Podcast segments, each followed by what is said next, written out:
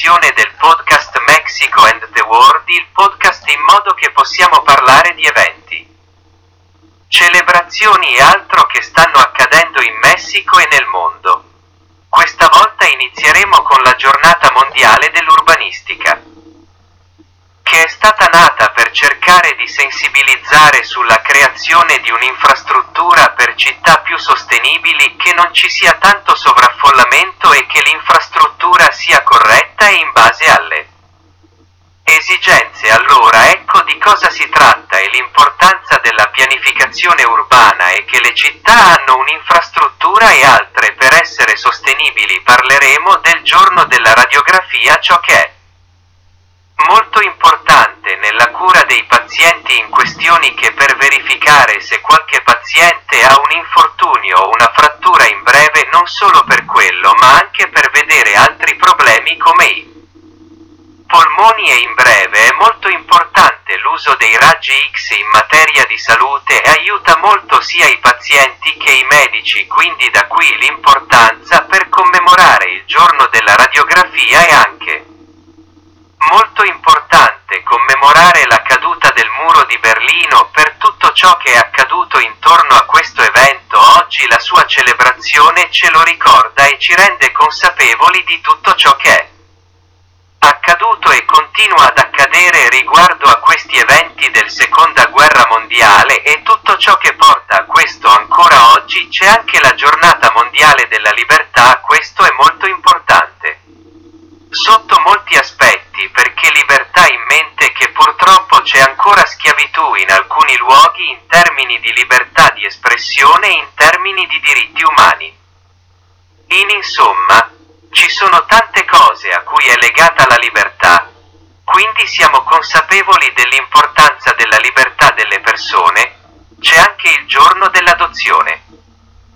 È importante essere consapevoli perché questo non va a vantaggio solo dei genitori che non possono avere bambini, ma anche quei piccoli che purtroppo hanno perso i genitori e non hanno nessuno di cui prendersi cura. Vai di loro, quindi è una possibilità che si crei una famiglia su entrambi i lati di entrambi i genitori che adottano questi bambini e che questi bambini, una volta adottati, abbiano una famiglia con questi nuovi genitori che li adottano e siate consapevoli dell'importanza di questo anche perché l'adozione spesso aiuta queste mamme single che, per le difficoltà che hanno in quel momento, non possono prendersi cura dei propri figli. Quindi è un modo per sostenere questi piccoli che non hanno la struttura per avere una vita.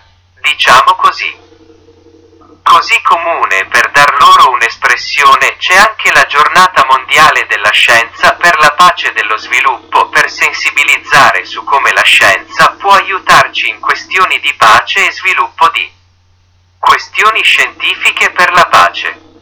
Ad esempio in medicina in materia di antidoti e soprattutto quando purtroppo questioni di guerra chimica-biochimica. La scienza ha anche questo lato che si concentra sulla pace e sfortunatamente non solo come dentro in certe occasioni in guerra, a volte, come sempre. Lasciamo sul tavolo questi argomenti per pensarci, rifletterci, commentare e non vogliamo salutarci in questa occasione, come sempre. Senza ringraziarvi per l'attenzione e social network. Email podcast Mexico and the World chiocciolagmail.com Twitter chiocciola Mexico the World Facebook Podcast Mexico and the World YouTube Mexico and the World grazie ancora per averci ascoltato e non vediamo l'ora di vedervi nella nostra prossima edizione. Grazie ciao.